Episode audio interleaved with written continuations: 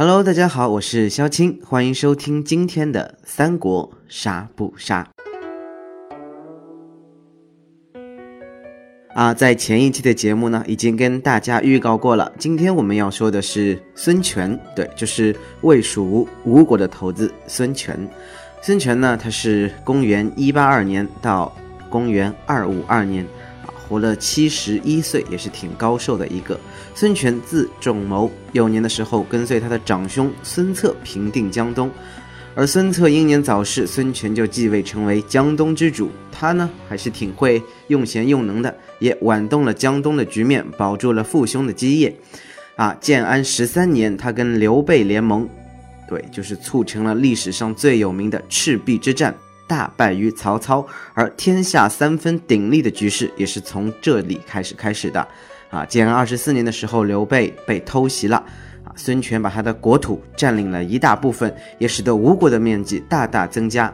在张武二年，也就是公元二二二年的时候，孙权称吴王；二二九年的时候称帝，建立吴国。啊，也就是我们常说的魏蜀吴三国的吴国啊。孙权于二五二年病逝，七十一岁。前面已经说过了，他的庙号是太祖，谥号是大皇帝，而史称都是东吴大帝。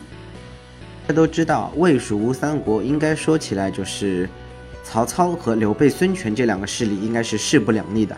但是曹操对于孙权的评价也是相当的高，他说：“生子当如孙仲谋。”啊，当然并不是因为他看不起孙权，说他是自己的儿子，是因为曹操的年纪要比孙权大很多，而自己的儿子呢，都和孙权差不多年纪，但是没有一个有孙权出色的，所以曹操是由衷的说这个话来赞美孙权，也说明了我们孙权很牛逼嘛，对不对？啊，当然在三国杀里面，孙权可以说是萧青个人认为。单挑最最最最最最最最牛气的武将啊，这个来大家来介绍一下。嗯，孙权的技能呢是制衡啊，出自就是他北抗曹操、东联刘备这样一个策略，就是要把双方势力给均衡好嘛。容我三思。对，然后他的技能呢是可以弃掉任意数量的牌，然后换取等量的牌，当然每回合只能用一次。且慢，就等于说孙权是可以换牌，就比如说他摸了五张牌。又换了五张，就是说他这个一局里面可以看到的牌至多是有十张，对这样一个概念。那其实你要量化的话，就相当厉害。这也是我说为什么孙权可能是三国杀里单挑最厉害武将的原因了，因为他这样的话概率一大，就可以把不好的牌给规避掉。那来看一下孙权作为主攻的主攻技啊，也是一个锁定技，就是必须会发生的。因为都知道孙权跟他吴国手下的关系啊，基本上都像家人一样啊，这个是易中天教授告诉我的。所以呢，他的锁定技、主攻技就是救援，就是无势力角色在孙权濒死的情况下，对他使用逃，就可以恢复两点体力，就是额外恢复一点体力嘛。有辱辅佐，甚好。那这样的话，孙权的话，如果有自己的势力作为忠诚的话。可想而知，他的生存能力是多么的强，好舒服。今天这个说话有略略的激动啊，因为说到孙权了，虽然不是自己最喜欢的人物，但的确是萧青自己最爱用的武将，因为真的很强很强。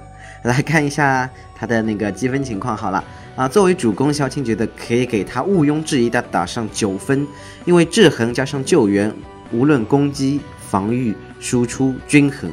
它都能起到至关重要的作用，而且就是在后期的时候，越是后期，它是个大后期啊，越是后期越能显示孙权的强势。嗯，作为忠臣和反贼来说，小青个人认为其实也是差不了多少的，在团队中起到的作用都是差不多。而且孙权很奇怪，小青到现在为止发现他不太容易成为集火的对象，就不太会一起有很多人杀他，可能是觉得很难杀，也是一个理由之一吧。嗯，看一下内奸好了。孙权内奸的话，应该是可以打到九分，甚至是十分的。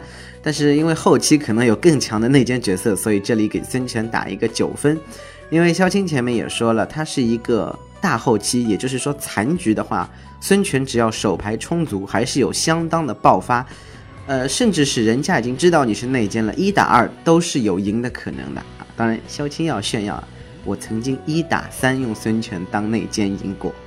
当然了，孙权也不可能一直那么强。曹操说：“生子当如孙仲谋。”那没有人说过什么啊，父亲当为孙权啊，说当为孙仲谋这样的人，是因为孙权到了年纪大了以后啊，他就慢慢开始昏庸了。就是老年人嘛，猜忌性就多了，所以常常会把一些对自己忠言逆耳啊，或者是对自己啊指手画脚的长辈啊。就开始慢慢的排挤掉啊，就把他们的责任卸下来。就比如说他晚年冷落张昭啊，然后逼死陆逊一个道理。所以呢，萧青在这里觉得孙权也是一个会过河拆桥的人啊。在三国杀之中也有这样的一张锦囊牌，就很简单嘛，就是我拿这张牌就可以拆掉你手上的任意一张手牌。而给大家介绍到这张锦囊牌也是有原因的，因为一把神器就要出现了。今天要给大家介绍的武器呢，是松纹古定刀。它是汉朝时江东猛虎孙坚的武器。孙坚就是孙权的爸爸。啊，刀身经过多次铸造而有松纹，所以名为松纹古定刀。